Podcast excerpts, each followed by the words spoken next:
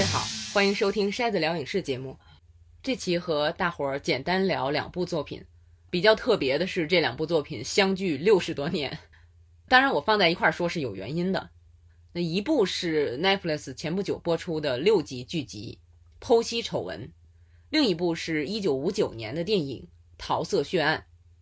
听起来好像这两个不太挨边儿啊，但实际上这两部作品的英文片名只差一个单词。一九五九年电影的名字是《Anatomy of a Murderer》，我这是天津英语啊，这个不太标准，直译过来是剖析谋杀案。二零二二年这部新剧叫《Anatomy of a Scandal》，就是剖析丑闻。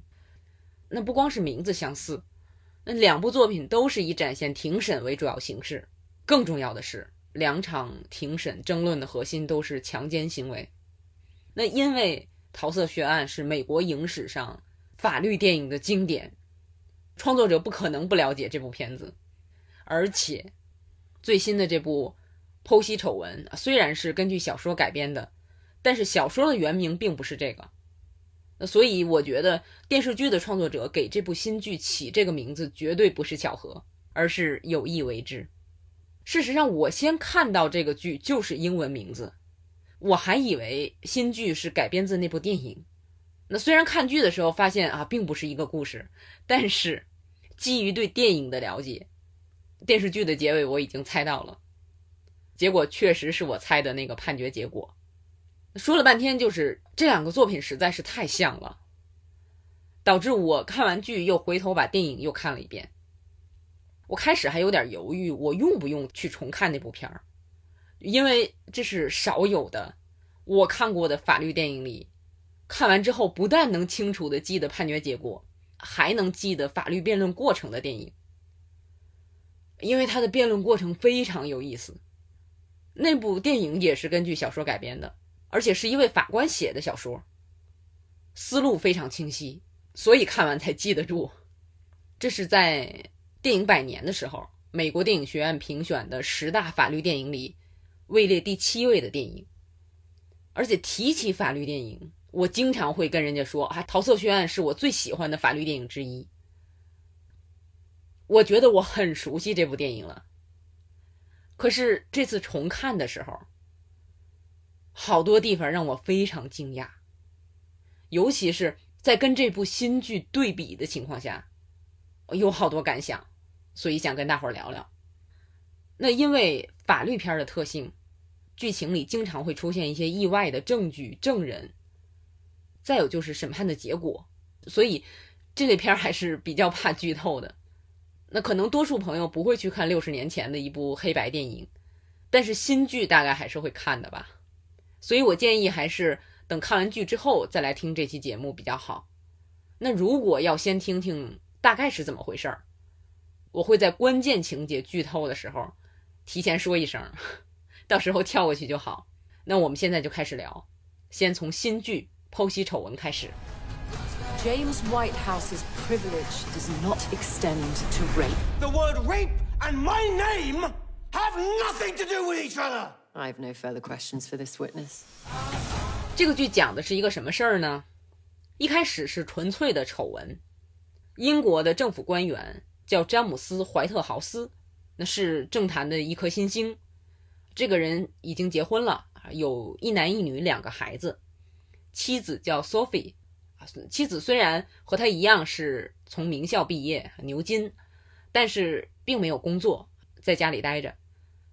那丈夫詹姆斯·怀特豪斯和办公室的下属叫奥利维亚·莱顿，一个年轻的女职员。两个人有一段持续了好几个月的婚外情。那这个恋情被曝光之后，怀特豪斯陷入了舆论的泥潭。但是官方有首相的支持，生活中有妻子的支持，那他基本上是安然度过了这场危机。可是没多久，怀特豪斯突然被以强奸的罪名逮捕，起诉他的正是曾经和他有过婚外情的奥利维亚·莱顿。那么起诉的理由是在两个人分手之后，因为媒体曝光的时候，怀特豪斯说我们已经分手了，但是在两个人分手之后。据莱顿称，怀特豪斯在工作场所的电梯里对他进行了强奸。怀特豪斯当然是坚决否认，可是对他的妻子索菲来讲，对付前面那场丑闻已经精疲力尽了，这又来了，而且是在两个人分手之后闹出来的事儿，就让他非常困扰。那么这个案件的当事人是声称被侵犯的莱顿和被告詹姆斯·怀特豪斯，但是这个剧的核心不是这个案件的当事人。而是另外两位女性，一个是索菲，啊，就是这位妻子，是希耶娜·米勒饰演的啊，她终于找到了一个能让她施展演技的角色。那这个妻子是愿意相信丈夫，她了解男人的通病，这个通病当然是带引号的，她了解男人的通病，同时又认为这是可以原谅的。这种女性，我觉得在我们日常生活中并不少见。那剧里另外一位核心人物，是和索菲相对应的，是检方的律师，叫凯特·伍德克罗夫特，是《唐顿庄园》里的大小姐米歇尔·道克瑞演的。凯特这个角色一出来，你就能感觉到是那种怀着强烈的正义感，认为一定要让怀特豪斯为他的行为受到惩罚。那种法律工作者，他也很有代表性，和索菲可以说是完全不同的两种人。不过，对凯特周围的人而言，他的同事、他的朋友，就觉得他对这桩案件好像有着超乎以往的热情。为什么呢？这就成了这个剧埋下的一个并不太明显的悬念。那我看剧的时候来不及想。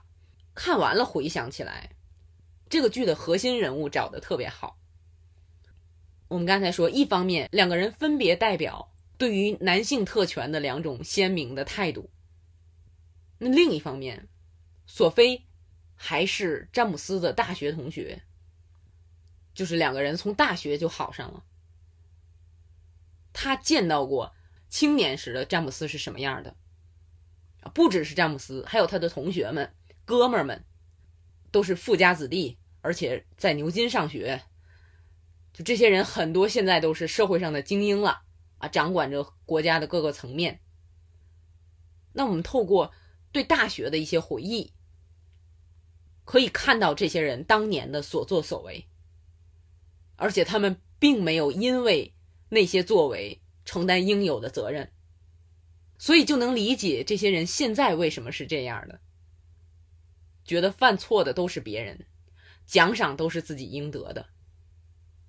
像在眼前这个案子里，怀特豪斯一直在强调是莱特在诱惑自己，自己虽然在道德上做这件事儿不对，但是从法理上一点错都没有。那从庭审上我们可以意识到，这个人就是不知道什么是拒绝，啊，拒绝在他那是根本听不见的回答，这大概是。有特权的男性身上的通病，想想我们身边的人，而且明明是他求妻子的事儿，让索菲每天去庭审现场，对他表示支持，但是索菲有一天没去听庭审，怀特豪斯就特别不高兴，把这个行为说成是妻子的错。还有剧里边，索菲跟詹姆斯说起，我们是幸运的。詹姆斯不同意，说自己获得现在的位置不是因为幸运，而是靠明智的选择和辛勤的工作。这是索菲作为同学和妻子看到的。另外，他还有一个身份，就是母亲啊，同时也是儿媳。剧里专门安排了一场戏，让索菲去到詹姆斯的父母家，听到自己的婆婆一个劲儿的夸儿子。说儿子多么多么了不起，从小就多么多么自信，连小时候玩游戏作弊都是聪明的表现。这个时候，索菲突然发现，啊，丈夫教育自己的儿子也是这样。比如说，我们怀特豪斯家的人就应该赢啊，就了不起之类的。这个时候，他就很担心，怕儿子长大了也像父亲那样。不停的说谎，而且不愿承担责任，伤害了他人也无动于衷。他这种担心剧里没有非常明显的表现出来，但是点到而止就很好。剧里对这位妻子的情感的描绘很细腻，表演也很好，效果非常好。说到女性视角，再有这个案件的控辩双方律师都是女性，即便是辩方，就是为怀特豪斯辩护的那位，心里也跟明镜一样，知道自己辩护的是什么人，可这毕竟是工作，还是要好好做。那另一方，检方就更加明显，凯特律师，因为她是女性。他能体会到当事人的感受，所以他在让受害者作证的时候，你就能感受到他的同理心。我觉得这种表现就很容易在女性观众身上产生情感共鸣，看的时候很容易代入。还特别容易代入的是，这部剧里有好几次对女性友人之间对话的表现。一次是在法庭上，受害者的朋友作为证人，讲莱顿跟他叙述电梯里发生的事儿的经过。两个人当时是怎么说的？我看到那儿的时候就觉得，哇，这剧的编剧里肯定有女的。结果一查，果然，导演是女的，编剧里有女的，小说的原作者也是女性。包括后面还有好几次检方律师凯特和友人面对面的对话，我看的时候都觉得很细腻真实。在这儿把话题稍微拓展一点，就是大伙儿肯定都感觉到了，现在以女性为主的影视作品越来越多。前几年是比较表面的啊，就把男性的角色换成女性就完了。那这几年越来越好，以至于。很难让你分清编剧是男的还是女的。当然，我希望这个事儿不重要，好剧本都看不出编剧的性别才好呢。可是，至少现在，总会有一些细节，会因为以往艺术作品里比较少出现，导致创作者不熟悉，创作的时候就有一些想当然，会暴露自己的性别特征。那这些细节里最明显的就是女性之间的对话。有的男性编剧写这种真的是一塌糊涂，比如电影《偶然与想象》。我知道好多人喜欢那部片儿，我在奥斯卡专题那期节目里也说了，我很喜欢冰口龙介的《驾驶我的车》，但是他在《偶然与想象》里编的女性之间的对话实在是太假了。一看就是男人想象中的很私密的女性对话。其实，哪个导演和编剧都有优势和弱点，这个很正常。但是，越有名的作品影响力越大。就像那种不靠谱的描绘，我觉得不只是事实的问题，更是误导，是对社会看待女性的误导。我觉得作为女性的影迷，有必要把这个提出来。那好，下面把话题拉回来，剖析丑闻这个剧，我觉得女性看会觉得很舒服，会觉得比较真实。我不知道男性观众看的时候是什么感觉，也欢迎告诉我。再有就是受害者在法庭上的证词非常精彩，在他的描述里边，电梯里的亲密行为他开始是同意的，甚至。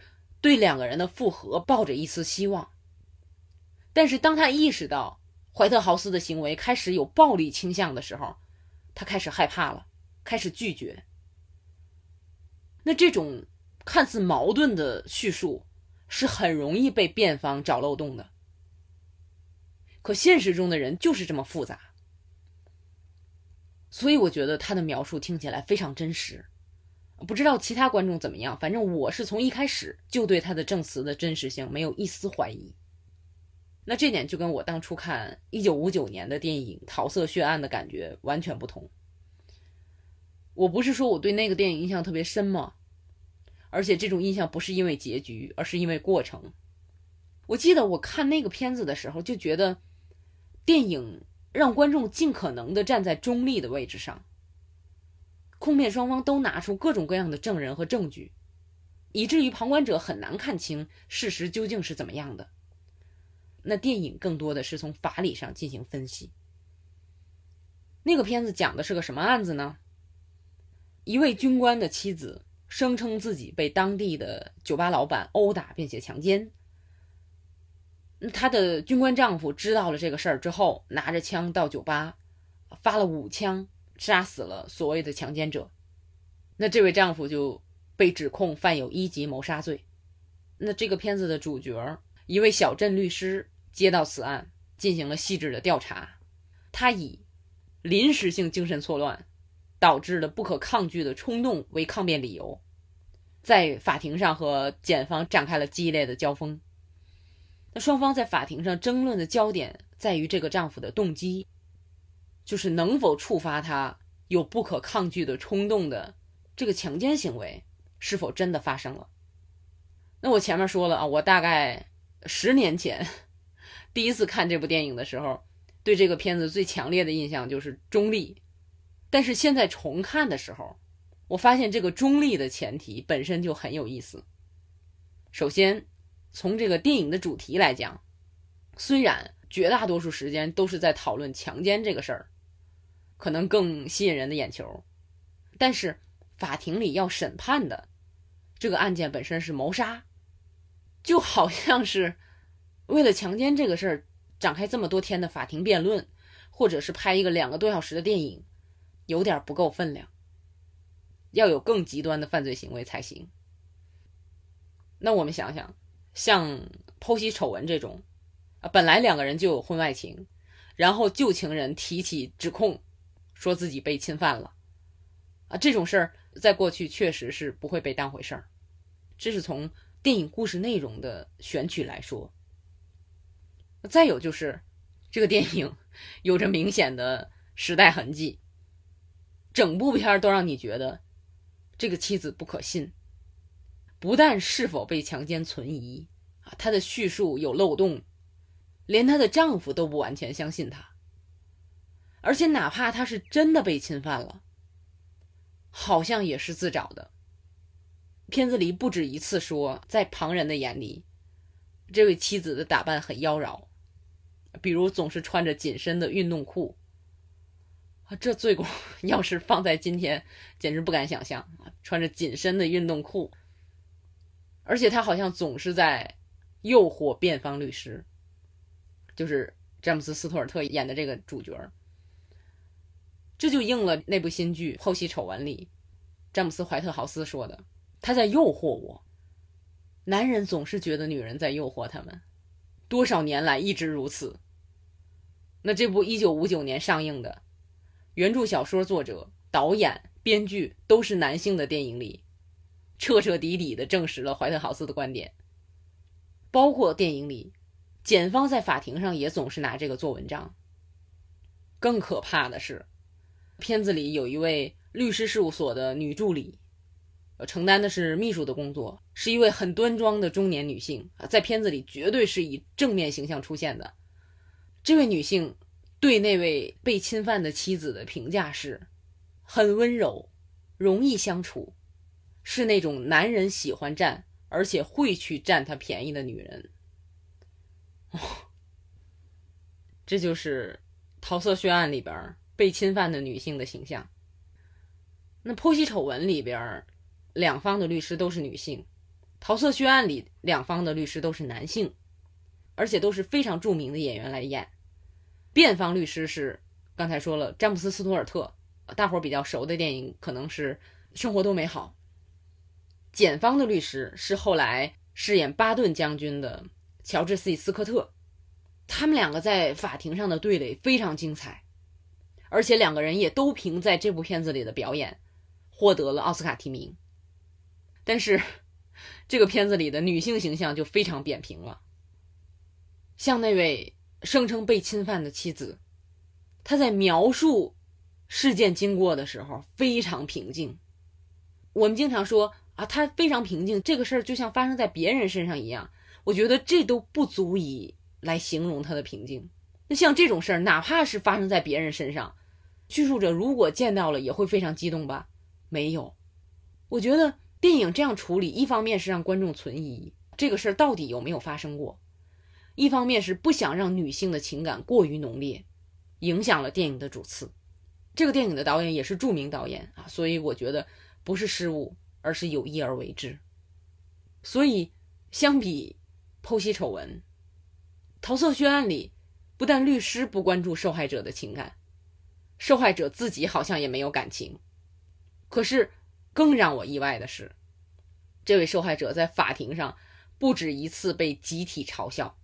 第一次是当地警察作证的时候，被问到案情发生之后，警察到这对夫妻家，看到妻子当时是什么状态。警察的回答是：“She was a mess。”意思是她当时一团糟。当时法庭的旁听席上爆发出了一阵笑声，我都惊了。这是值得笑的吗？第二次，律师在描述案情的时候提到了女士的内衣，法官把两边的律师叫到眼前，问这个内衣后边还会提到吗？有没有比较文雅的描述？那几个律师的回答各不相同啊，实际上是有一点拿这个事儿搞笑的元素在里边。结果他们没有找到文雅的词儿，那法官就对整个法庭说：“后面还会提到这个内衣，告诉大家这个内衣指的是曼宁夫人的内裤。”全场又哄堂大笑。我看到那儿觉得，也许当时的人们不是这么冷漠，电影就为了找个笑点。可又仔细一想，我不确定现在在法庭上说到这种内容。会不会有笑声？我真的没信心。筛子聊影视，在体验中成长，用理解去改变。那下面就要说到剧透的内容了。那首先是案件的判决结果方面，我因为看过一九五九年的电影，对二零二二年这个剧的结果也有心理准备。这两个案件最后都认定辩方无罪，当然理由不一样。那电影是强奸案成立啊，所以丈夫因为妻子被侵犯，临时失去理智，枪杀施暴者，无罪。电视剧是强奸案不成立，反正男人在这种事儿上好像怎么做都没错啊，就这点倒是六十多年来没有太大的变化。而且两个故事里被诉的男性的身份，一个是军人，一个是政客，都是权威的代表。这种设置明显也是有意而为之的。那桃色血案里，妻子说他运气好，有的人就是运气好。这个 跟六十多年后的剧集倒是异曲同工。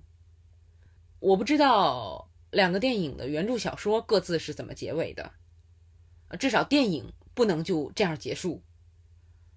作为娱乐作品啊，多少还是要给观众一个交代。无罪判决太堵心了。那电影的结尾是，这个案子让两位非常有才华，但是在这之前已经有点破罐破摔的乡村律师重新振作，那决定一块儿啊把事务所办好。对，这个故事的收获就是让两位男性律师得到了救赎。那电视剧的结果比较复杂，结尾是索菲·怀特豪斯的觉醒，就是那位妻子。他的觉醒的原因是多方面的。那首先，他是被一而再、再而三的欺骗。用他的话说，丈夫的故事总是在变，这让她彻底认清了丈夫的面目。她觉醒的第二个原因，是她在案件审理的过程中，因为一直去听庭审嘛，在这个过程中，她也在反思自己的过往，包括自己一直以来的行为、思想。为什么我放弃了工作？那相比跟我，我丈夫和办公室的下属更有共同语言，跟人家聊得好着呢，对我就是不停的欺骗。而且为什么我从学生时代就对他的行为睁一只眼闭一只眼？归结起来，我其实是这个案件的帮凶。而且我一直是通过丈夫来定义自己，放弃理想，放弃原则，甚至放弃对自我的认知。觉得这样能换取人生的幸福，结果呢？哪怕是为了孩子的成长，我都不能再这样继续下去。这是他觉醒的第二个原因，对自己的反思。第三个原因，这就是比较大的剧透了啊！如果不想听的话，就跳两分钟。这第三个原因就是索菲见到了当年在牛津遭受过丈夫强奸的受害者，她就是检方律师凯特，也就是前面几集一直提到的女同学霍利，她改了名字，而且在外人看来好像是变了一个人。这个身份的揭露让我看剧的时候非常惊讶。这个情节其实跟前一阵推出的韩国电视剧《少年法庭》有点像，都是跟案件本身有着重要利害关系的人参与庭审。这对法律工作者来说简直是作大死的行为。我觉得现实中不会这样，太危险了。但是放到艺术作品里，确实戏剧性很强。可是对案件来说，我并不认为这位检察官的过往会改变他在起诉中的做法。是不是曾经的受害者，他都会尽力的起诉，反而过去的经历可能会对他现在不利。怀特豪斯在法庭上有点认出来他了，啊，虽然不确定，但是那种感觉就像是猛兽见到曾经从自己嘴边逃走的猎物那样，咄咄逼人。让你意识到他丝毫没有悔改的念头，非常可怕。那同时，妻子索菲也认出来了，这个对他的震撼非常强烈。她意识到自己曾经的不闻不问导致了什么，意识到丈夫不可能悔改，所以在剧集结尾，他把自己知道的秘密向媒体曝光，揭发的是英国政府高层官员的行为。剧集安排的这个结尾，有动机，有效果，看得我还是很开心的。那从艺术角度来讲，《剖析丑闻》这个剧，我觉得并没有什么让人惊艳的地方。虽然有很多英国人参与这个剧，但是整体来说还应该是算美剧。现在的绝大多数美剧都是这样，从技术角度娴熟的看起来都差不多。只能从故事的内涵上啊区分高下。这个剧从技术特点上，我觉得比较突出的是它在不同年代和不同人物之间的剪辑非常流畅，而且衔接起来非常有深意，这个看起来就比较有意思。那从法理上来看，无论是一九五九年的《桃色血案》，改编自法官写的小说。还是二零二二年这部《剖析丑闻》，改编自记者写的小说，都有不少法理上的漏洞，这倒无所谓。我看这类作品不是为了学法律，而且我觉得法庭戏的魅力，也不在于向观众讲解法律，而是这种故事能把所有的矛盾汇集到一起，包括被掩盖的真相被挖出来，而且能够在一定的标准范围之下。大家辩论啊，是对还是错，会让你觉得，哎，这个人说的有道理，哎，那个人说的也有道理。那作为观众，我们就来来回回的辩证思考，这就是我喜欢法律题材的影视作品的原因。那又因为它首先是娱乐作品，需要以娱乐大众为前提，所以就得选取大众容易理解的部分，表达也更贴近大众。又因为是现实题材。所以，就像我们前面聊到的，它有明显的时代痕迹。那一九五九年的作品自然有它的时代印记，那二零二二年的作品也有自身的时代印记。剧里边明确的提到了，因为 Me Too 运动，公众看待很多事儿的态度都不一样了。我觉得我这次重看《桃色血案》就是最鲜明的例子。之前要问我最喜欢的法庭电影是什么，我列三五个的话。一定会说出这部片子，但是现在不会了。我会说，那个片子是那个时代拍出来的最棒的法律电影，也曾经是我最喜欢的法律电影之一。就到这儿了。因为这类的原因，我现在给朋友推荐电影的时候，如果打算推荐二零一八、二零一九年以前看的电影，我都会先看一遍，再决定该不该推荐，或者说对方看完之后该讨论点什么。有点巧的是，《剖析丑闻》这部剧的制作人大卫·易凯利，以前你要问我最喜欢的法律题材电视剧，甚至问我最喜欢的电视剧，我都会说是他曾经制作的《波士顿法律》。可是现在我知道，我根本没法重看那个剧，那里边男主角在事务所里大部分时间都在对女员工进行性骚扰。当时我作为观众还觉得这是他的魅力所在。现在完全不会那么想了。看完《丑闻剖析》这个剧之后，还有朋友跟我在微博上聊了几句，他依然对波士顿法律和律师风云很有感情，我能理解，但是我不会了，那就是我曾经的美好的回忆而已。现在那个回忆毁了，在某种程度上，我甚至觉得欣赏那些情节的我，也是造成那种文化氛围的帮凶。就跟剖析丑闻里的 Sophie 的感觉一样。